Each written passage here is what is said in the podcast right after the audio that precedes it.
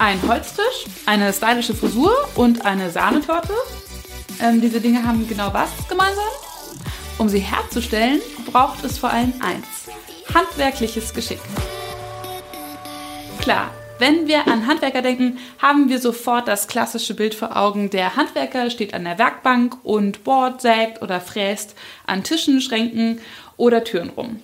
Was ja auch nicht falsch ist. Aber nicht alle Handwerksberufe sind immer so klassisch, wie wir denken. Warum das so ist, erfährst du etwas später. Schauen wir uns erst einmal an, was eine handwerkliche Tätigkeit überhaupt ausmacht. Wie der Name es bereits sagt, wird mit den Händen ein bestimmtes Material bearbeitet. Das kann Beton sein oder Holz oder Teig oder aber auch Haare. Was für viele die größte Motivation ist, am Ende des Arbeitstages siehst du ganz konkret, was du den ganzen Tag über gemacht hast. Sei es jetzt eine coole Frisur oder der Teil eines Bürgersteiges.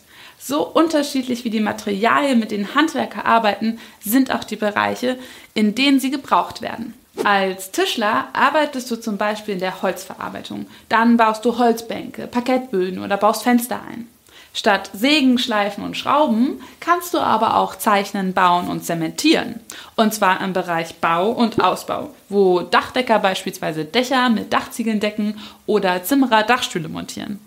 Auch im Elektro- und Metallbereich werden Handwerker gebraucht, wie zum Beispiel Metallbauer, die Gitter und Geländer aus Metall herstellen. Auch bei der Arbeit mit Lebensmitteln wird viel mit der Hand gemacht, wie zum Beispiel beim Backen. Da das praktische Arbeiten in der handwerklichen Berufen besonders wichtig ist, sind die Ausbildungen typischerweise dual aufgebaut. Bedeutet also, dass sie einen guten Mix aus Theorie und Praxis haben. Ich habe es ja am Anfang schon kurz angesprochen. Die Arbeit in vielen handwerklichen Berufen hat sich in den letzten Jahren stark verändert. Stichwort Digitalisierung. Technik wird nicht nur im Alltag immer wichtiger, wenn wir zum Beispiel eine App dafür nutzen, um die nächste Bahn zu checken, sondern auch auf der Arbeit. Schauen wir uns mal den Job des Kfz-Mechatronikers an. Hier ist zum Beispiel Augmented Reality, also sozusagen erweiterte Realität, längst kein Fremdwort mehr. Dein Auto macht komische Geräusche und du fährst damit in die nächste Werkstatt. Da schnappt sich der Kfz-Mechatroniker aber kein Handbuch aus dem Papier oder so, sondern ein Tablet in, und schaut damit in den Motorraum. Damit kann er nämlich eine Fehleranalyse machen und auf dem Bildschirm direkt ablesen, wie der Fehler zu reparieren ist. Ziemlich cool, oder? Aber auch das klassische Drehen, Fräsen, Bohren und Schleifen geht in modern.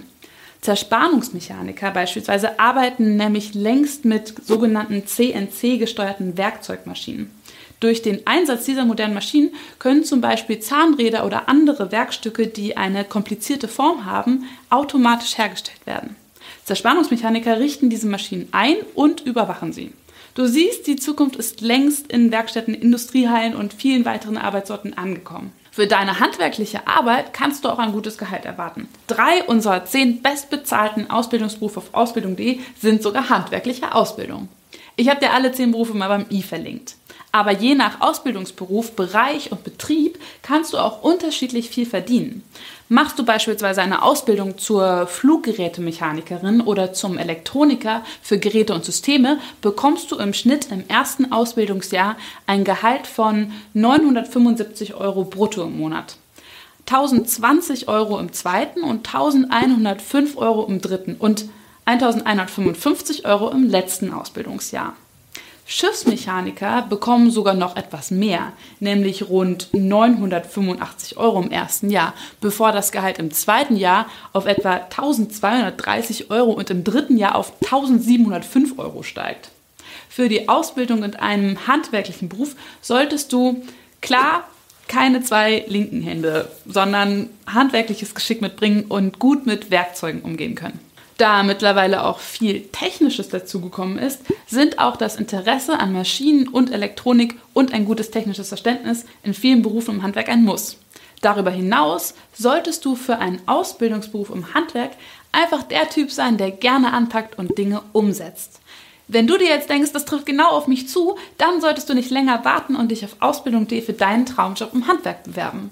Falls du noch Fragen hast, kannst du sie uns gerne in den Kommentaren stellen. Oder teile das Video mit deinen Freunden, die auch Lust auf einen handwerklichen Job haben.